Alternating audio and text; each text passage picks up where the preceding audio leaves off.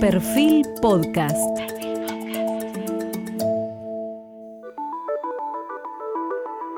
Periodismo puro. Jorge Fontevecchia, en entrevista con el filósofo Santiago Zavala. Hoy estamos con Santiago Zavala. Su último libro publicado en inglés durante la pandemia y ahora recientemente en castellano se llama Sin ataduras y tal como dice su subtítulo, su tema es la libertad en la época de los hechos alternativos, no de las interpretaciones alternativas. Zavala es profesor de investigación en la Universidad Pompeu Fabra de Barcelona. Nació en una familia de diplomáticos de las Naciones Unidas y por lo tanto en su infancia y su juventud transcurrieron en diferentes ciudades europeas. De hecho, nació en la Argentina y aquí vivió solamente 10 meses. Estudió filosofía en la Universidad de Turín, se doctoró en la Universidad Pontificia Lateranense de Roma. Su tesis, esto es muy interesante, fue dirigida por el filósofo italiano, también entrevistado en esta serie, Gianni Battimo, y firmada nada menos que por el Papa Benedictino XVI.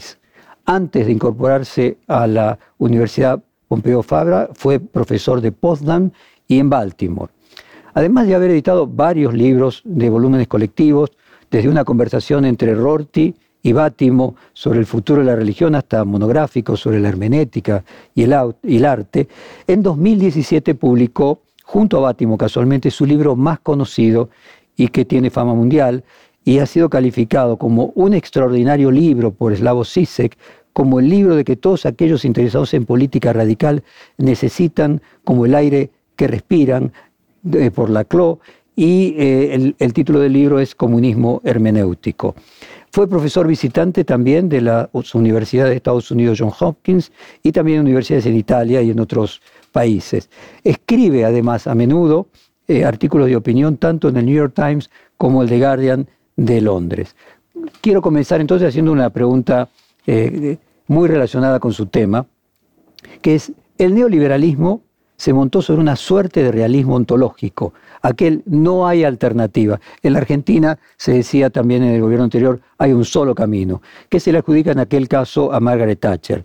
¿Se puede hacer una crítica hermenéutica del realismo ontológico neoliberal y cuáles serían los efectos prácticos que podríamos para Legos realizar de aquella crítica? Bueno, creo que, um, la, creo que todavía, aparte no creo que sea necesaria una crítica hermenéutica, simplemente es suficiente una crítica bastante más filosófica, más que tenga que ver más con, los, con responder a las preguntas, um, preguntas fundamentales que tenemos enfrente de nosotros hoy. Porque cuando la economía o, digamos, el sistema político y cultural, para llamarlo de alguna forma, está tan enmarcado dentro de esta idea que no hay, no hay otra alternativa prácticamente, eh, y vimos varias, tenemos hasta varias visiones, varias imágenes de esto. Por ejemplo, cuando durante el 2008-2009 estaban Bush, um, Bush, Obama y uh, McCain, los tres sentados explicando literalmente, insistiendo de nuevo que no había otra alternativa. Es decir, en realidad la idea de que no hay otra alternativa es un poco como decir que pues no hay otro, otro proyecto de vida que el que tenemos ahora. No hay otra posibilidad. Y esto desde el punto de vista de la libertad es un problema, porque no, prácticamente no deja a ningún país, que no ha dejado a ningún país por mucho tiempo y todavía ahora estamos más enmarcados que nunca dentro de este sistema neoliberal, etcétera, que, que en China es aún más, ah, más enmarcado aún que, que, aquí en Occidente. Y por lo tanto, la crítica que hay que hacer es sobre todo una crítica filosófica, es decir, que hay un problema de libertad dentro, dentro de este sistema y este sistema uh, es también culpable naturalmente de algunas emergencias que, como la que ahora tuvimos en la pandemia, es una clara emergencia eh, neoliberal, porque al final es una consecuencia del de, ah, hecho que este virus haya podido pasar y llegar a todo el mundo tan rápidamente, es también una consecuencia del sistema, digamos, único, que no hay, que no hay nada más, no hay nada más que eso. Por eso, la primera cosa que quiero decir es problema de libertad. Es un problema de libertad que, que tan libres quizás cuanto algunos de nosotros piensan no somos. Santiago, usted escribió que, le voy a leer textualmente, ¿no? Para Bátimo, entonces, el ser no es lo que perdura, lo que es y no puede dejar de ser, como decía Parménides, Platón y Aristóteles, sino solo lo que deviene, porque deviene a partir de la diferencia ontológica considerada central también para Derrida. En la lógica del sentido, Sildeles decía que el ser estaría en lo que insiste e insiste. Eh, ¿Hay alguna regla que marque el, ritmo de ese devenir y que pueda ser trasladable para los legos en filosofía? Bueno, sí. Eh, la idea de, de de Derrida y también de muchos otros filósofos que son, nos consideramos un poco todos post-heideggerianos, es decir, que creemos en que después de la dicha deconstrucción de la metafísica hecha primero por Nietzsche, después bien por Heidegger y después más o menos puesta en marcha por todos estos filósofos contemporáneos que tenemos todavía ahora, eh, la idea es un poco general que pues la realidad, eh, la verdad es que es bastante más un acontecimiento, la realidad, o el ser, que es otra forma que, decir, que tenemos para decir realidad. Pero digamos, sí, es una cuestión de acontecimientos, de aceptar que la realidad es una cuestión de acontecimientos y por lo tanto que problemas como el que acabo de mencionar sobre la libertad no pueden ser fundados, no pueden ser, digamos, eh, organizados o eh, sistemáticamente construidos una vez por todas. No, tienen que irse, tienen que volverse a construir, volverse a, arreglar siempre, porque efectivamente son acontecimientos, tienen, tienen efectos históricos, vienen de otros efectos históricos, y todo esto tiene consecuencias, por ejemplo, con uh, la, idea también de, de, qué tiene que hacer la filosofía, porque si, si, la realidad va cambiando, estamos más o menos de acuerdo que el ser un acontecimiento que cada tanto emerge en la historia, eh, pues entonces la filosofía tiene que un poco adecuarse a esto. Digamos, sin duda no puede ser una especie de reflexión eh, estética, algo que directamente reflejamos o describimos. No, quiere decir que la filosofía tiene que ser, también las otras disciplinas, más una cuestión interpretativa, es decir, que nosotros tenemos que aportar algo mientras describimos, porque tenemos que junto adecuarnos. Es un poco como el cirujano que no, no logra operar siempre de la misma forma, no, y además mejor, ¿no? Sería un problema, tiene que adecuarse cada vez que un buen, un buen cirujano es que, que logra hacer una operación siempre diferente, digamos. Pues lo mismo tiene que ocurrir con filosofía, tiene que ser capaz de alguna forma de responder a esta época. De esta época. Santiago, usted menciona en las dos respuestas ya la palabra libertad. Ser en el mundo be at large, como es el título de su libro, ¿es la forma de ser libres en el mundo de hoy? Sí, entonces, eh, be at large, como muchos, como todo el mundo sabe, uh, en inglés significa alguien que, que se, que at large, que se ha perdido, que está por ahí. Uh, en general se refiere en inglés a alguien que se escapa de la cárcel. Entonces, sí, sí, solo buscan, pero quizás at large y no se sabe dónde está. Y a veces también se puede referir a un, a un nene perdido que dice at large. En castellano, la traducción que, que, hemos, que han encontrado los traductores es sin ataduras, está, está bien. En italiano, en vez lo traducieron por estre dispersi, que también no es exactamente lo mismo, pero el punto es este, que eh, yo creo que hoy vivimos en, una, en, una, en una, situación, en un mundo, en, una situación tan enmarcada que uh, la única forma que tengo para hablar de la libertad, la única forma que, tengo de que tenemos para practicar la, la, libertad hoy es intentar ser sin ataduras, ser bien at large. Es decir, que ser sin ataduras implica no solo una idea del ser como más o menos acontecimiento, como usted ya mencionó antes, pero también una práctica. Es decir, hoy ser verdaderamente libre requiere, un poco como la interpretación, requiere un esfuerzo. Eh, hoy eh, es posible planear por ejemplo, unas vacaciones, mm, independientemente de la red de Internet, por ejemplo, o hasta de, algunos, um, de unas redes sociales. Es muy difícil, ¿no? Es muy, muy difícil, es tan difícil que sin duda hay un problema de libertad, hay, un problema de cuánta posibilidad. Y ahora, a mí mucho la cuestión tecnológica aquí que pues nos controlan, eso me parece, bueno, no hay duda, ¿no? No es necesario ni siquiera mencionarlo en un programa además como el nuestro aquí tan, tan interesante. Lo importante en todo caso es a un nivel aún más, como usted decía antes, ontológico, es decir, mucho más fenomenológico. Eh, ¿Es posible empezar a estudiar filosofía hoy, por ejemplo, una carrera de filosofía? Claro que lo es.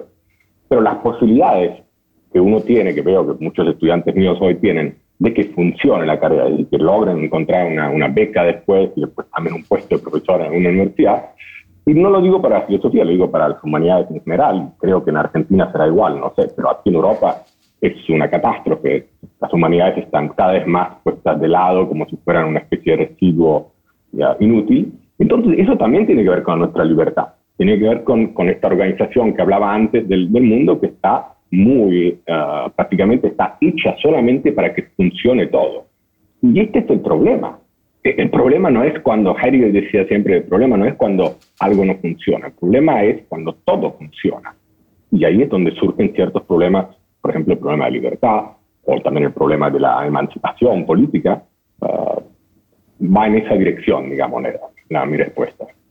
Santiago, usted escribió también, y nuevamente le vuelvo a leer textualmente, la expresión hechos alternativos, alternative facts, se popularizó en el año 2017 cuando Kellyanne Conway, consejera del presidente de los Estados Unidos, Donald Trump, defendió una declaración falsa acerca de la cantidad de asistentes a la investidura eh, presidencial. Me gustaría una reflexión suya sobre, sobre la posverdad y esta relación más eh, coyuntural con la verdad de los últimos años de la política.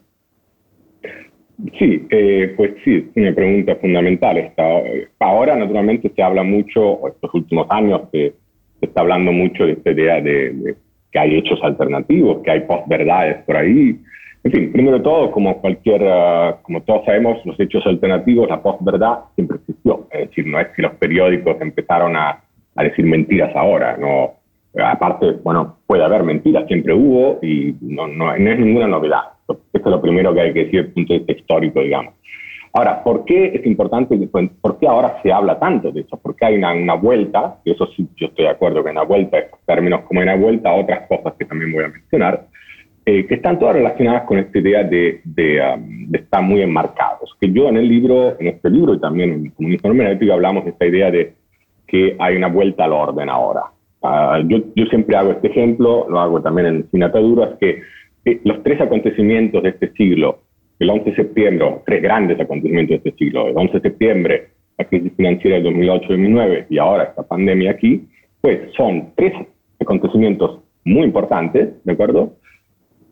Dentro de los cuales, o a partir de los cuales, mí, no ha cambiado nada, contrariamente a lo que mucha gente piensa. No, no ha cambiado nada. Lo que sí ha cambiado, si hay algo que ha cambiado, es una intensificación de los medios de seguridad, de, de financia, en fin, se ha intensificado una, una cantidad de, de, de, procesos que ya estaban en acto antes, es decir, que no es que hubo más guerras después, hubo más, uh, más, um, más uh, muros, etcétera, etcétera. Y entonces aquí, eh, ¿qué ocurre? Ocurre que hay, este siglo se puede leer una especie de vuelta al orden, yo diría hasta vuelta al orden global, uh, que se puede también ver por cómo funciona, por ejemplo, la Organización Mundial del Comercio, que prácticamente es un solo un, organismo tendría que solucionar todos estos problemas, es imposible, pero se, se, intenta hacer.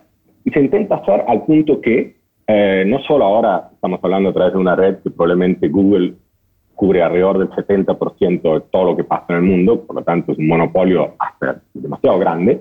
Y entonces, de esta idea aquí, que el mundo está tan enmarcado y que por lo tanto hay una realidad quizás, es aquí que se puede hablar de hechos alternativos. Porque el que habla de hechos alternativos eh, es el que habla de una posición de seguridad absoluta, como si fuera Dios un poco. Por lo tanto, no hay que sorprenderse que uno de los primeros que empezó a hablar de, de, hechos alternativos, como usted mencionó en la pregunta, es justamente bueno, uno de los consejeros de Trump y él mismo. ¿no? Él mismo todo el tiempo llegó al punto de, ah, de, de también de negar emergencias clarísimas que había. Por lo tanto, mientras Recordaremos a George Bush, que también representa un momento importante, digamos, desde el punto de vista político, como todos los presidentes americanos.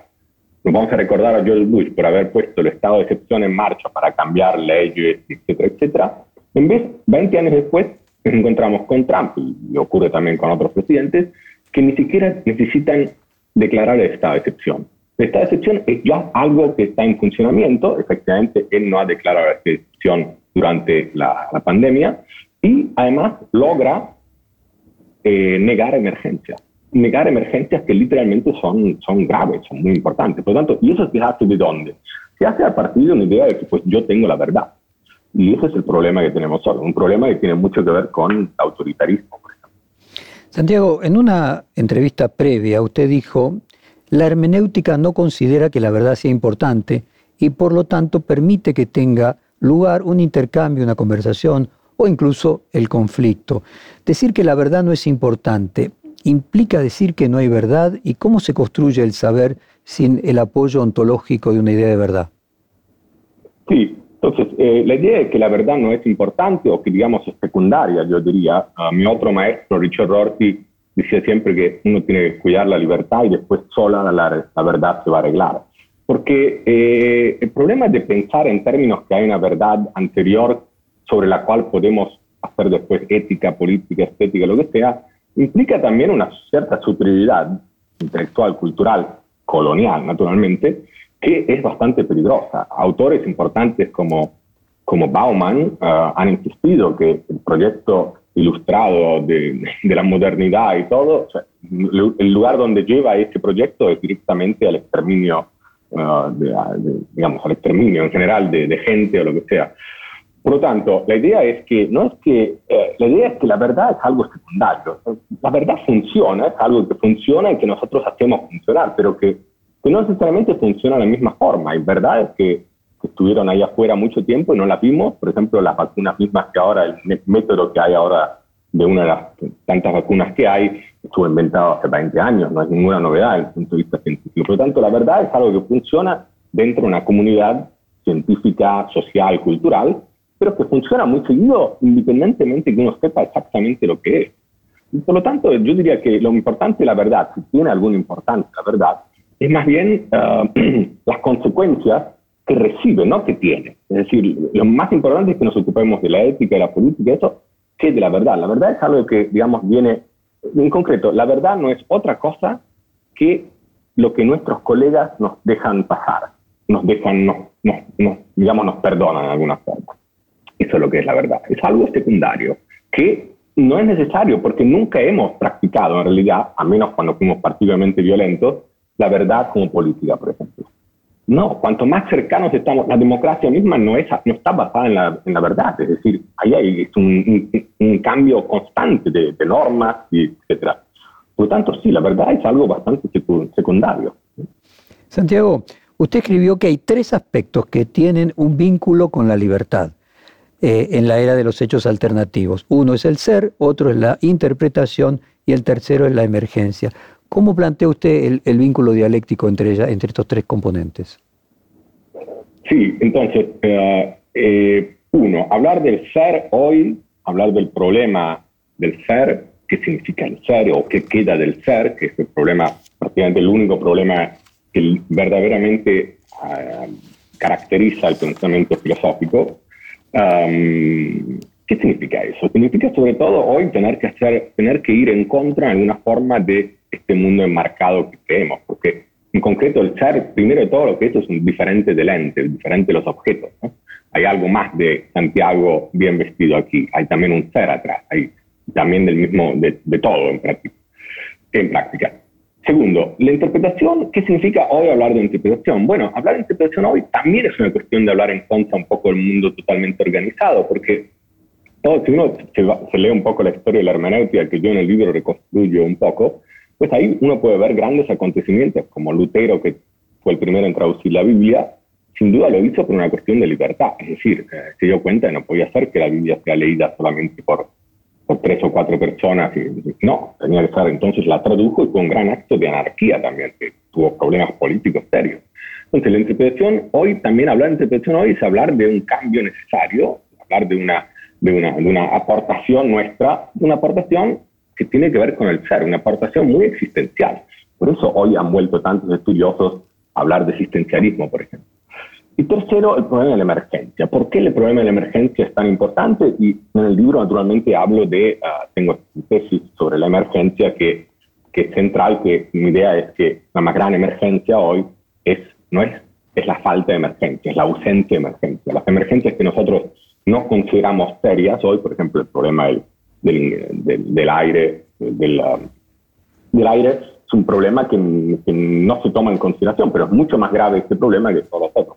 Por lo tanto, la pandemia, que sabíamos que iba a llegar una pandemia de un momento a otro, no, no es ninguna novedad que haya llegado una, virus, eh, hace tres años era una emergencia ausente que no tomamos en consideración. Nos encontramos totalmente impreparados. Por lo tanto, el ser, la interpretación y emergencia yo no, yo no los leo como cosas muy diferentes, son bastante similares, pero son tres cosas necesarias hoy. Es decir, son tres conceptos o tres prácticas o tres ideas vitales hoy, porque uh, hablar de emergencias hoy significa también hablar de lo que no emerge, es decir, las cosas que no pueden subir, que no se pueden hacer ver, están aplastadas. Aplastadas, por ejemplo, por un presidente como Bolsonaro también, que niega emergencias esenciales. Ahora, un poquito volviendo atrás, emergencias que nosotros tampoco hacemos gran cosa sobre el cambio climático. Suficiente ver lo que ocurrió ahora en Glasgow. De nuevo, no, no hay que sorprenderse tanto. Por lo tanto, mi idea es que el ser que tenemos, la interpretación que podemos eh, proponer y la emergencia que tenemos que invitar a que emerja, hacen parte de una filosofía que yo llamo una filosofía de las advertencias, que es el título de mi próximo libro, que ya, no, ya de ese no voy a hablar. Santiago, en una entrevista el año pasado, allí usted dijo, los hechos y la verdad necesitan ayuda para captar la atención. La economía de la atención para los periodistas eh, es un tema crucial y me viene la idea, parafraseando a Luis Althusser, de ayuda a los hechos y a la verdad. Pero me, interesa especialmente entender cómo sería esa práctica teórica desde su propia perspectiva. ¿Cómo, cómo se ayuda a los hechos y la verdad para captar la atención? Bueno, entonces, eh, está muy bien esto. entonces, primera cosa de todas, eh, los hechos, los datos, por ejemplo, datos científicos o los datos, lo que sea, los hechos y los datos, si no tienen una ayuda, es decir, si no tienen una comunidad de científicos, académicos, periódicos, la sociedad, digamos, científica en general, y la sociedad en sí que sostiene esta sociedad científica, si ellos no la tienen en sí, no la ayudan, y no la, no la explican, y no la estudian, y no, etcétera, cae, muere. Y esta es una de las cosas que uh, Bruno Latour, un filósofo francés, uh, muy importante, ahora en unos últimos de sus libros empezó a, hacer pura hermenéutica declarando que los excesos en sí no sirven a nada, caen si no hay una comunidad de gente que los explica.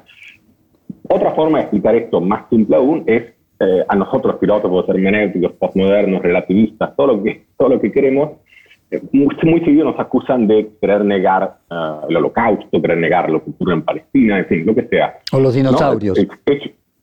No, no, lo que el, holocausto, grandes acontecimientos históricos nos acusan de, de ignorar porque no creemos en la verdad. No, nosotros, ningún filósofo hermenéutico serio, ni Báximo, ni Rorty, ni el que sea, va a negar hechos históricos. Lo que vamos a decir es que para que estos hechos históricos que tuvimos, cualquiera sea, lo vamos a mantener en nuestra memoria si seguimos interpretando, si seguimos produciendo historias, uh, estudios comparativos o estudiando los archivos. Hay que mantenerlo, ese, ese hecho histórico, para que siga viviendo, porque si no, se va a morir.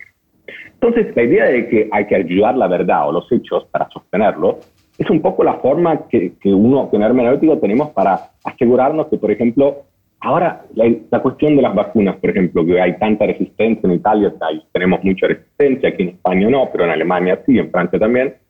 ¿De dónde sale eso? Bueno, esa resistencia sale también de una incapacidad, ¿de acuerdo?, de comunicar, ¿de acuerdo?, ciertos hechos, ciertas, uh, ciertas verdades que, um, que no queremos, que alguna gente tiene dudas, ¿no? que, podrían también hasta ser dudas, digamos que no, no podrían hasta ser algo de sensibles, algo racionales. El problema aquí es que, entonces, o nosotros tenemos una fe, como yo creo que hay que tener, porque yo hago filosofía, no estudio ciencia, me tengo, tengo que tener fe en lo que me dicen las autoridades sanitarias. Y por lo tanto acepto la vacuna, acepto todo lo que sea si yo no tengo esa fe, pues y que requiero más, que me ayuden más a entenderlo, entonces ahí cambia, ahí se ve como la, el problema de la verdad no es tanto una cuestión objetiva, una cuestión racional, sino el problema de la verdad es una cuestión mucho más emocional, mucho más interpretativa. Es decir, yo tengo que, me tienen que hacer creer en alguna forma en la verdad. Entonces, aquí es donde, por ejemplo, porque la pregunta aquí es, es la siguiente. ¿Cómo puede ser que Greta Thunberg logre tocar más gente sobre el problema del cambio climático que cualquier gran científico que tenemos que se ocupe de esos temas. ¿Por qué? Bueno, porque ella representa, emocionalmente nos toca, es alguien que nos toca emocionalmente. Por lo tanto, por eso yo pienso que la verdad tiene mucho más que, hacer, que ver con nuestras emociones, por lo tanto, cuánto nos toca. Por lo tanto, por eso muy seguido grandes obras de arte pueden hacer tocar más que una explicación racional eh, de una cierta verdad, por ejemplo. Por lo tanto, sí, yo creo que la verdad tiene que estar ayudada lo más posible, porque sola cae, cae sola. Por lo tanto, ayudada por la comunidad científica, fantástico. ¿Y qué más? Porque por ahora no es suficiente la comunidad científica o como nosotros interpretamos la comunidad científica para hacer cambios. ¿De acuerdo? Porque esta situación ecológica que tenemos ahora a nivel global prácticamente, con muchos problemas que no, van a, no se van a mejorar, sin duda no es culpa de las ciencias humanas, es sin duda culpa de las ciencias exactas. No, el trabajo no estuvo tan bien hecho. Nos pueden explicar muy racionalmente todo, pero no, si no lo creemos, bueno, ahí hay un problema de comunicación muy general. Bueno, tengo más cosas para decir sobre esto, pero para. Ahora, siguiendo con el tema de la, de la ayuda a los hechos, ¿se podría decir que las redes sociales y la proliferación de medios de comunicación más veloces o inclusive las organizaciones como la que usted mencionaba, que tienen un poder omnímodo como el caso eh, de Google, ayudan a la fake news, o sea, así como la comunidad científica puede ayudar a que determinados hechos que tienen valor en la sociedad prevalezcan, los fake news proliferan, siempre hubo, pero proliferan en otra dimensión, porque hoy están más ayudadas por estos medios. Bueno, no sé si están más ayudadas, están más eh, proliferadas, están más empujadas. Por lo tanto, hoy también la verdad es, uh, ¿no? Corren mucho más y cualquier cosa que ocurra ahora en Buenos Aires, la, la voy a ver sobre en la web del país eh, o de otro periódico. Yo creo que esto es un eso tiene más que ver con la idea de que sí, ellos ayudan a que todo, todas las noticias salgan afuera. El problema hoy es también que cuando se habla de estas noticias o de lo que ocurre con los medios sociales, redes sociales, es también un problema de cantidad de información.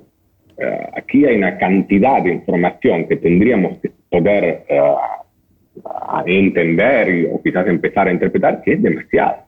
No, es un problema, esto es un problema de concentración, simplemente concentración. Y también de contenido, porque el contenido aquí, se, si hay tantas noticias, se van a tener que dar todas en forma lo más uh, rápido posible. Aquí el problema central, también para seguir la respuesta, la a la última pregunta, es un problema de transparencia. Tenemos un problema muy grande ahora, que es la vuelta, esta vuelta al orden que hablaba antes, también es una vuelta a la transparencia. Es decir, el hecho que yo no necesito un periódico, un académico, un sanitario para e-, entender los hechos, para acercarme a los hechos. Los veo inmediatamente ahora sobre Facebook viendo a, a una cosa live en algún lugar. Y este es un problema grande porque, eh, como decía antes, también sobre entender, por ejemplo, un problema tan complicado como las vacunas, porque eh, esta transparencia no, no está. Es decir, en realidad, nosotros siempre necesitamos, y seguimos necesitando más que nunca, los filtros.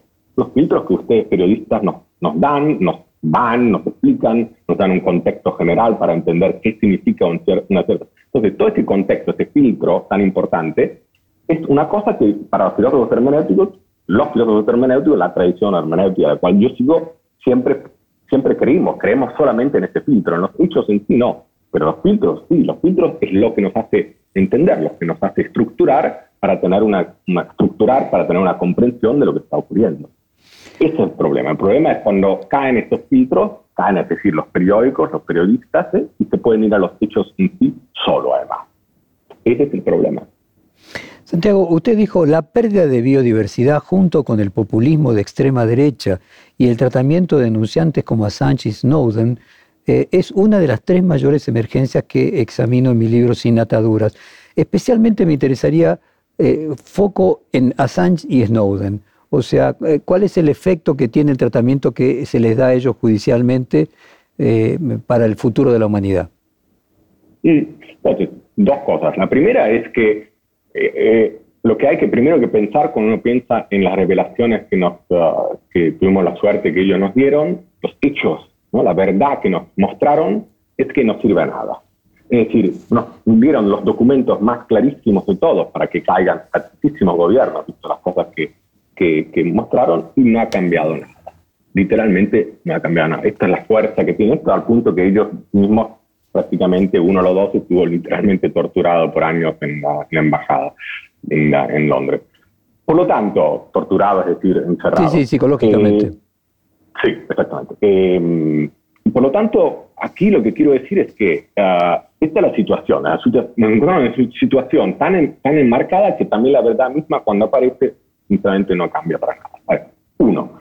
Segunda cosa es, yo hago estos tres ejemplos porque yo creo que, bueno, una de las emergencias ausentes que tenemos, una de las grandes emergencias que necesitamos más de estas emergencias, es esta de los reveladores de verdad, porque el hecho de que si tuviéramos mucho más, probablemente tendríamos más posibilidades de emancipación, o, probablemente, probablemente habría más movimiento en torno a toda esta cosa. Pero lo que sí han demostrado ellos, y esto me parece tiene mucho que ver con lo que estuvimos hablando hasta ahora, es la idea de que ellos, sin la ayuda de los siete, ocho diarios, periódicos que cada uno se hizo un arreglo antes de revelar todas las cosas. Snowden lo hizo con The Guardian, Assange lo hizo al principio con El País, me parece. En fin, todos estos periódicos, sin estos periódicos, sin esta, digamos, la autoridad de estos periódicos, ellos no hubieran sacado estas revelaciones.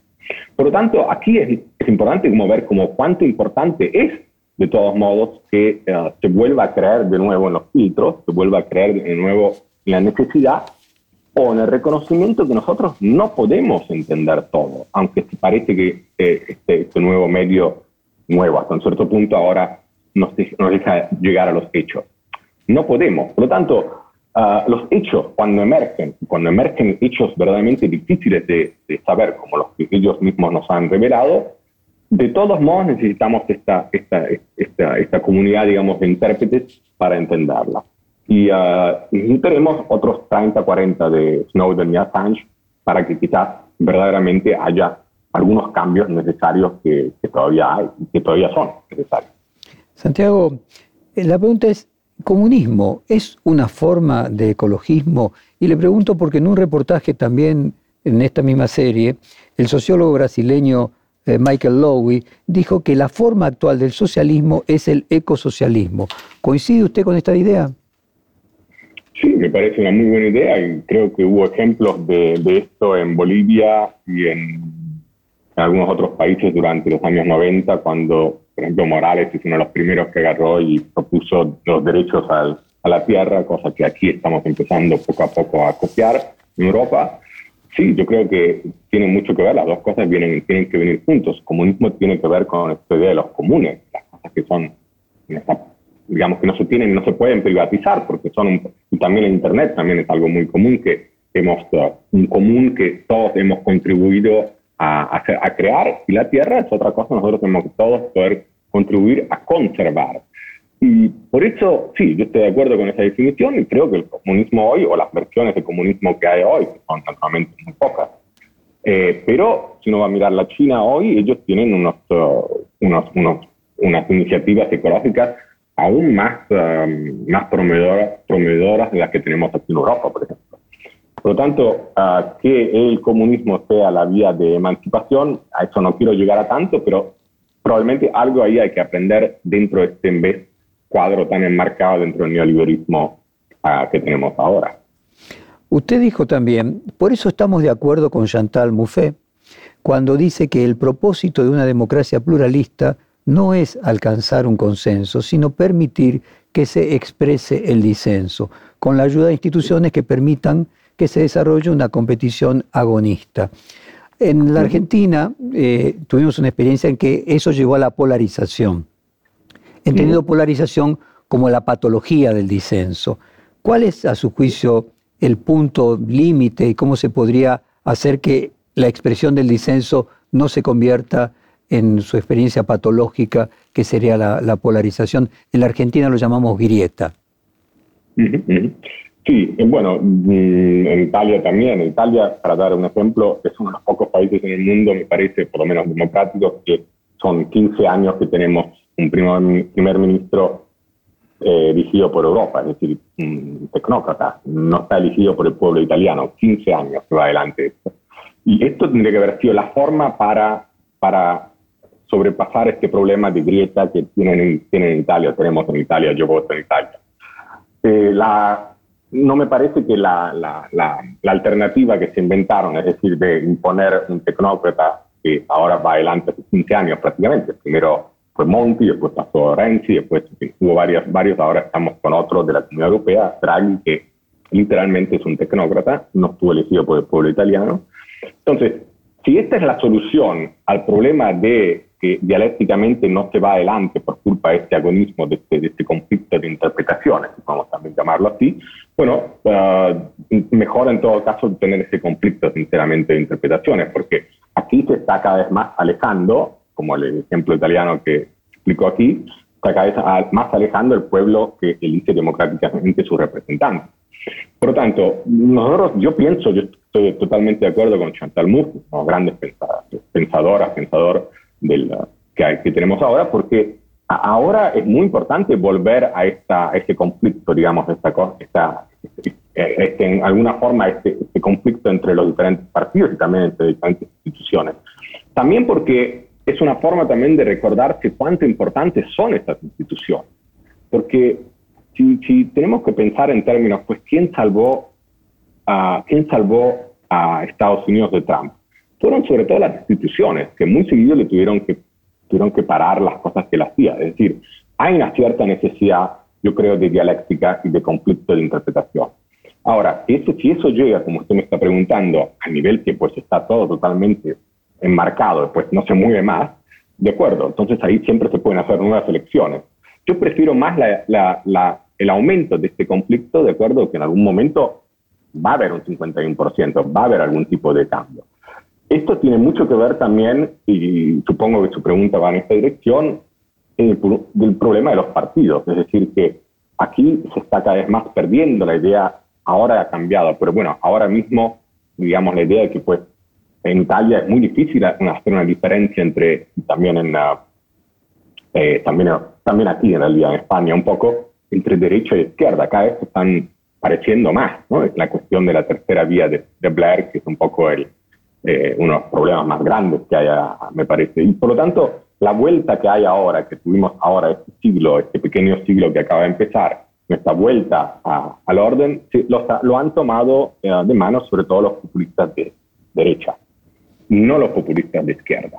Los populistas de izquierda en Europa no hay prácticamente, no hay ninguno, y esto es un problema, no es que esté bien, esto está muy mal, porque por un lado no hay más esta dialéctica, este problema, este diálogo, este conflicto entre las instituciones a nivel, digamos, de partido, y sobre todo hay una, porque al final el populista de derecha, por ejemplo, aquí en España, Abascal y todos estos, eh, son totalmente no liberales, digamos, las finanzas están felices con ellos. Claro, en vez con Podemos, que eran populistas, eh, son unos populistas de izquierda, no quieren saber nada de ellos, porque justamente ellos piden un cambio. Por lo tanto, por eso hay más populistas, digamos, de derecha que de izquierda. Eh, hay otra cosa que se está empezando, está empezando a llegar ahora, que es aún más peligrosa, que en Italia la tuvieron, lo tuvimos también, que es el populismo digital, que sería aún peor, porque el populismo digital, entonces ahí es literalmente una cuestión de hacer pasar todo a través de la red, como si fuera una neutralidad que necesitamos, aún más, más peligrosa. Antes de entrar en el populismo digital, que me parece un concepto que quiero eh, que me nos profundice, el planteo de ese disenso eh, puede ser dialéctico al, estilo hegeliano y continuamente en una circularidad producir una síntesis para una nueva división y la dialéctica ir llevando en un proceso ascendente eh, o queda estancado en un punto en el que ninguna de las dos partes puede avanzar y no se produce una síntesis. O se lo pongo en términos cunianos, con la idea de lucha de paradigmas, un paradigma que triunfa y se vuelve a dividir. ¿Es necesario, o sea, se podría considerar que la polarización es un estancamiento que hace que el disenso termine empantanándose? Sí. Eh, vamos a hacer así yo prefiero leer todo esto, entiendo lo que usted está diciendo y eh, no, no, no me voy a escapar de la pregunta, pero preferiría leer esto del otro punto de vista, es decir, pues mejor que gane siempre una posición, digamos, prefiero que haya siempre una mayoría y una oposición bien fuertes, bien estables. Eh, bueno, yo sinceramente preferiría eso, preferiría una situación que uh, se reconozca más aún la posición política de cada partido. Yo la situación argentina no la, no la sigo mucho, tendría que hacerlo, pero bueno, todo no puedo seguir. Pero por ejemplo en España, que sigo más aquí, o en Italia también, y en Francia también, eh, en Francia, el Partido Socialista se ha prácticamente muerto, no existe más. ¿Por qué? Bueno, porque no han tomado, eh, a partir de François Hollande y después de otros, no han tomado una posición bien clara no han tomado una verdadera posición de izquierda o socialista, lo que querían decir. Se, se, se acercaron demasiado al centro, perdieron esa posibilidad de, tomar una posición muy concreta, que es lo que mucha gente hoy necesita, digamos.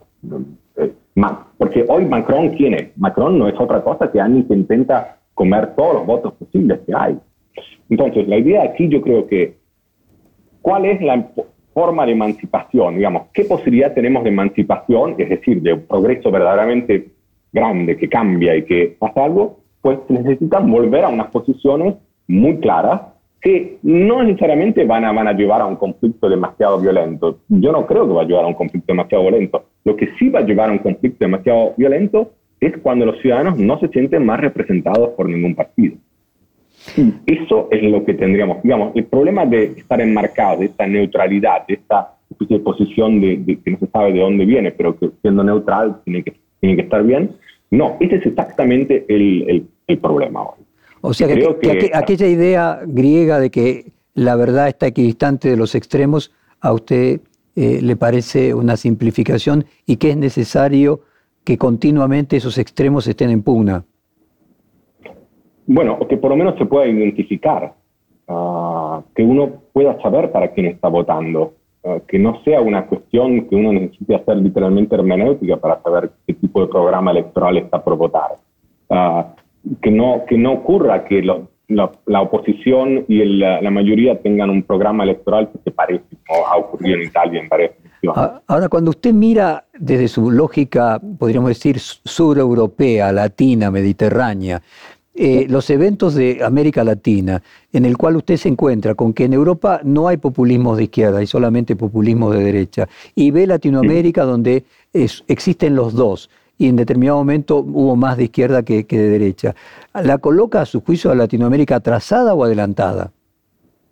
Ah, naturalmente avanzada. Y lo, si, como usted habrá leído en Comunismo Hermenéutico, nosotros insistimos mucho que eh, Latinoamérica estuvo, estaba, yo creo que todavía está, pero ahora ha cambiado mucho la situación de los años 90 hasta los 2000, 2000 y algo, pero sí, mucho más avanzada, porque se ha ya, no solamente se ha ya tenido ah, una representancia, digamos, populista de izquierda y sobre todo representante democráticamente electa siempre, hablo de Venezuela, de Bolivia, etcétera, al punto que sí, diría que por lo menos hubo más cambios en, ah, en Latinoamérica de los que hubo aquí en Europa. No, no, creo que ningún intelectual europeo podría estar, a menos que no sea racista, pero bueno, podría, no, no, estaría de acuerdo con esto. por lo tanto, sí, yo ¿sí? No, cuénteme ahora, le pedía lo que usted mencionó antes como populismo digital. Eh, ¿Qué entiende usted por populismo digital? El ejemplo paradigmático que hay es el del movimiento 5 Estrellas, Cinco Estrellas de Pepe Grillo en Italia, que ahora se está, por suerte, según mí, está empezando un poco a romper, pero ah, desde ya unos 10 años que prácticamente este cómico ha logrado, digamos, todo una, una, un movimiento, crear un movimiento alrededor de esta idea de que pues su, su ideólogo que se llamaba Casaleggio, que ahora se murió, esta idea de que pues, tenemos que superar la izquierda a la derecha y tenemos que tener una democracia directa y tenemos, tiene que haber una, una, una, un intercambio entre el pueblo y los legisladores totalmente transparente. Y por lo tanto, ellos crearon el Movimiento Cinco Estrellas, que empezó y fue muy bien, se convirtió en el primer partido de, de Italia hace unos 5 o 6 años. Pero claro, entonces, el problema del populismo digital, es decir, que para ellos lo importante era que hubiera transparencia entre, nosotros y la gente, es decir, que no, pasara nada en el medio ahí. Que no hubiera una dialéctica también. Bueno, entonces, el problema con esto que es, que primero de todo ah, no había, nunca hubo un proyecto político. Es decir, cuando uno, aparte que no es prácticamente posible no ser ni de izquierda ni de derecha, están en el centro como si fuera muy complicado. Y, y ellos lo demostraron esto, porque hicieron primero un gobierno con la extrema derecha, con Salvini, con un gobierno de extrema derecha. Después pasaron, hicieron, se cayó eso porque duró naturalmente poco y pasaron a hacer un gobierno, ellos, una mayoranza de ellos, con el Partido Democrático de Izquierda en Italia, otros cuatro o cinco años. Ningún tipo de, y en Europa estuvieron aliados con Farage, con la extrema derecha. Ningún tipo de, de coherencia, ningún tipo de proyecto político. Esto es lo que es la transparencia, digamos, la fantasía, digamos, de, Zuckerberg y de tantos otros obsesionados, o también de algunos filósofos. Este es un problema que ahora tiene muy que estar intentando resolver, supongo, pero hay varios filósofos, gente muy importante como Habermas, que pensaba que cuando tengamos mucha más comunicación y mucha más libertad dentro de la comunicación, problemas políticos se van a resolver. No, es lo opuesto en realidad, es lo opuesto. No, no, hay no es que se ha facilitado, en todo caso ha confundido aún más la situación. Entonces, la idea de que aquí esta neutralidad, este un sistema pueda en alguna forma darnos emancipación es totalmente equivocada. Y sinceramente es también equivocada desde un punto de vista eh, científico. No, no, un buen médico tiene que dialogar con su paciente. Tiene que, no, ¿sabe qué? Lo, escucho y me viene a la memoria, perdona que lo interrumpa, cuando se planteaba que en realidad si la Gosplan, en el Ministerio de Planeamiento de la ex Unión Soviética, hubiese tenido las computadoras actuales, podría haber tenido mucho éxito la economía planificada, es decir, colocar en el algoritmo o en la técnica la solución a los problemas que la trascienden, ¿no? Sí, yo no. Primero, el algoritmo, es, de todos modos, tiene claramente un tiene una idea, un proyecto, está hecho para una cierta cosa en particular, no es algo totalmente neutral. No, no lo es. No. ¿Qué hay de neutral, sinceramente? Me gustaría saber esto. ¿Dónde está esta neutralidad? No, por, una fantasía. Por ejemplo, déjeme colocárselo de otra forma. Muchos dirigentes chinos sostienen de que ellos son una verdadera democracia, mejor que las occidentales, porque ellos saben antes de hacer una elección qué es lo que quiere la gente, porque tienen los mecanismos para eh, poder saber cuáles son los deseos que la población va teniendo, ¿no? Mm. Bueno, entonces, eh, sí. Eh, vamos a hacer así. Yo creo que en China, porque veo que me está también preguntando un poco de China, yo enseño, a veces me invitan en China a enseñar y han traducido algunos libros míos. En China, yo no voy a decir ahora que están más libres que nosotros aquí en Europa, en Occidente no voy a llegar a tanto porque tampoco soy tan radical, pero ah, en China por lo menos están controlados, totalmente controlados, tanto cuanto nosotros aquí en Europa y creo que también en Argentina, eh, por lo menos, pero la diferencia es que ellos están controlados por empresas, digamos, totalmente estatales, totalmente bajo el, el control del Estado chino. Eso es mejor, quizás, quizás lo es, yo creo que es un poco mejor que nosotros, o yo, que estoy ahora totalmente controlado en España, dentro de la Comunidad Europea, por una empresa que está en California. Hay una diferencia aquí muy grande, yo creo, que hay que tomar en consideración cuando se habla de la diferencia de libertad que hay entre China y el resto del mundo. Porque el hecho que aquí ni siquiera sea, por ejemplo, la misma Comunidad Europea que me esté controlando a través de empresas que sean europeas, es grave. Es un problema esto. Ahora, la cuestión aquí es una cuestión también de funcionamiento. Pues cualquier cosa por el funcionamiento, yo no estoy seguro que tenemos, tendríamos que estar pensando en términos de cualquier cosa para que funcione el sistema. No, hay cosas más importantes que el sistema o que todo funcione. Por ejemplo, como decía al principio, cuestiones de libertad. De libertad de proyecto existencial, es decir, de estudiar filología, por ejemplo. Sobre comunismo hermenéutico, eh, Eslavo dijo aquellos que critican el pensamiento débil posmoderno por su incapacidad de fundamentar la práctica de la política radical tendrán que admitir su error. Gianni Bátimo y Santiago Zavala demuestran que pensamiento débil no significa acción débil, sino que es precisamente el punto de partida del cambio radical. Me gustaría su propia explicación de pensamiento débil y qué vínculo hay entre pensamiento débil y el solo sé que nada sé socrático. Sí, entonces, eh, Slavo Díez, muy amable en, decir esto de, la, del proyecto de comunismo hermenéutico y que ahora acaba, acabamos de cumplir 10 años del libro acaba de cumplir. Y bueno, yo, yo, lo, yo, yo entiendo todo esto en términos de que, pues, eh, mucha gente dice, pues, ah, el problema es, um, hay que cambiar el mundo, no hay que interpretarlo tanto. No, en realidad el problema ahora, ahora es que hemos cambiado el mundo demasiado, hemos tocado demasiado el mundo y ahora es un momento bueno para, como nos, nos obligó en alguna forma la naturaleza este año, a volver atrás y a empezar a pensarlo un poco más, es decir, a interpretar un poco más todo lo que estuvimos haciendo.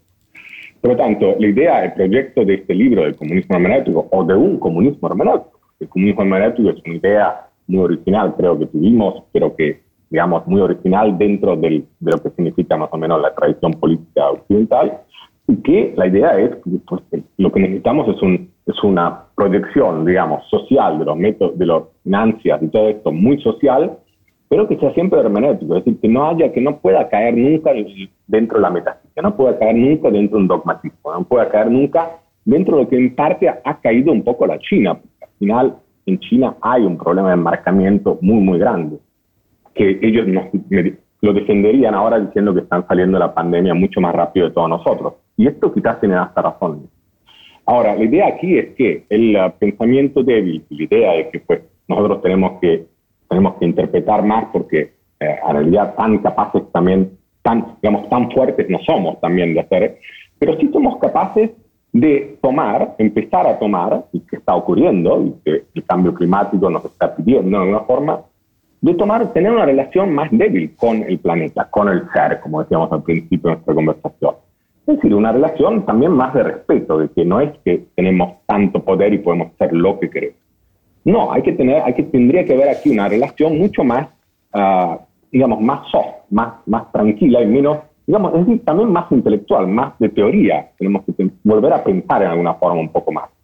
Esto lo digo en términos, un, término, un lenguaje muy simple, pero en términos muy filosóficos esto significaría que, decir que, pues, visto que la metafísica no se puede superar, entonces es necesario aceptar lo que queda del ser, los residuos del ser, y los residuos del ser no son otra cosa que las posibilidades que tenemos para seguir interpretando de una forma productiva, que crea más ser, no que crea menos ser, sino que crea más posibilidades para la interpretación. Nuestra posibilidad de emancipación se encuentra en, en, esta, en, este, en este horizonte interpretativo en el cual tenemos la posibilidad de, de, seguir ejerciendo también dialécticamente nuestros problemas, es decir, intentando resolver nuestros problemas. Sin duda aquí es necesario una vuelta a la interpretación lejos de esta manipulación constante uh, de, del planeta en general, para hacer un ejemplo. Usted, y quiero aprovechar además su experiencia de ser profesor en China, eh, usted planteaba que los chinos podían también plantear de que están saliendo de la pandemia con más rapidez que Occidente o con más eficacia que Occidente, y lo que me queda planteado es si cuál es el traditio entre libertad y eficacia. Si para usted cierto grado eh, de eficacia mayor podía justificar cierto grado de libertad menor si había un traditio ético entre una y otra. Sí, es una pregunta dificilísima esta, que es muy fácil además caer, a equivocarse, me parece, porque aquí eficacia, ah, yo en términos muy generales tendría mucho cuidado con la idea de eficacia. Eficacia, hacia qué fin, hasta qué punto la eficacia puede puede ser suficiente. Ahora en Italia un debate muy grande, Agamben se ha puesto, en, Giorgio Agamben se ha enojado, ha puesto en contra de toda la idea del Green Pass que tenemos para, para, entrar en negocios, ir a trabajar. Los que no están vacunados no tienen las mismas libertades de los que están vacunados, en fin. Todas estas, uh, estas, estas, ideas, estas, um, estas cosas que a mí me parece que aquí eh, es muy importante pensar aquí en un bien, en, en un bien común que eh, deje la, hay que dejar, yo creo, algún tipo de posibilidades de, ah, de digamos, de libertad. Ah, puede haber gente que quiere tener algún tipo de responder en forma diferente. Yo creo que siempre es importante dejar esta posibilidad, digamos, de pequeña posibilidad de que en España lo han hecho. En España el que no se vacuna puede de todos modos ir a trabajar o trabaja desde casa, digamos, le siguen dando su sueldo. En Italia literalmente lo han cortado los que no quieren vacunarse, cosa que, que efectivamente es bastante grave, porque el único otro país que hizo esto es Sudarabia en el mundo. Por eso, aquí, ¿qué es? Hay que tener, tiene que tener, tiene que haber un límite aquí a cuánta, a cuánta libertad se le da a la gente en base, en base a, la, eficacia de, que, de, la, de, la, de cómo intentamos responder a la pandemia. Yo ni siquiera voy a responder a este punto, me parece muy difícil, digamos, es esto depende mucho de cada caso, me parece. Es una, es una cosa que depende de cada específico caso. Ahora, vista la cantidad de, poca cantidad de gente que no se quiere vacunar en Italia, creo que, no creo que llegue ni siquiera al 5 o 6%, es probable que se podría también uh, dejar, dejar pasar, es decir, dejar que, no, no es tan inevitable. Si fuera muchísimo más alta, como lo es en algunos países exsoviéticos, he leído, pues ahí la cosa cambia, me parece.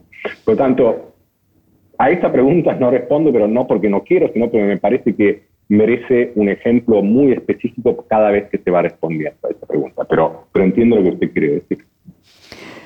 Eh, su tesis doctoral eh, fue firmada por el Papa Benedicto XVI. ¿Cómo juzga usted mm. la evolución de la Iglesia Católica de Benedicto a Francisco, nuestro Papa argentino? Sí, bueno, uh, fue firmada por él solamente porque hice la doctorado ahí en esa universidad, pero no, no, no, no, no creo que lo hubiera firmada.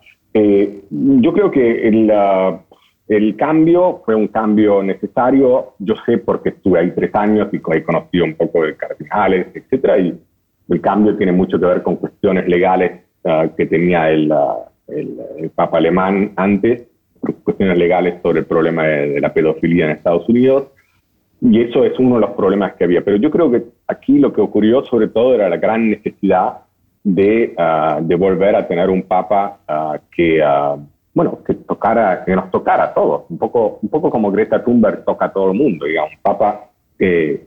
La idea de que el papa tenga que ser un teólogo, yo no sé de dónde viene, no, no viene de ningún lado, no está escrito en ningún lado, no hasta. Yo creo que el papa no tiene que ser un teólogo en ninguna forma.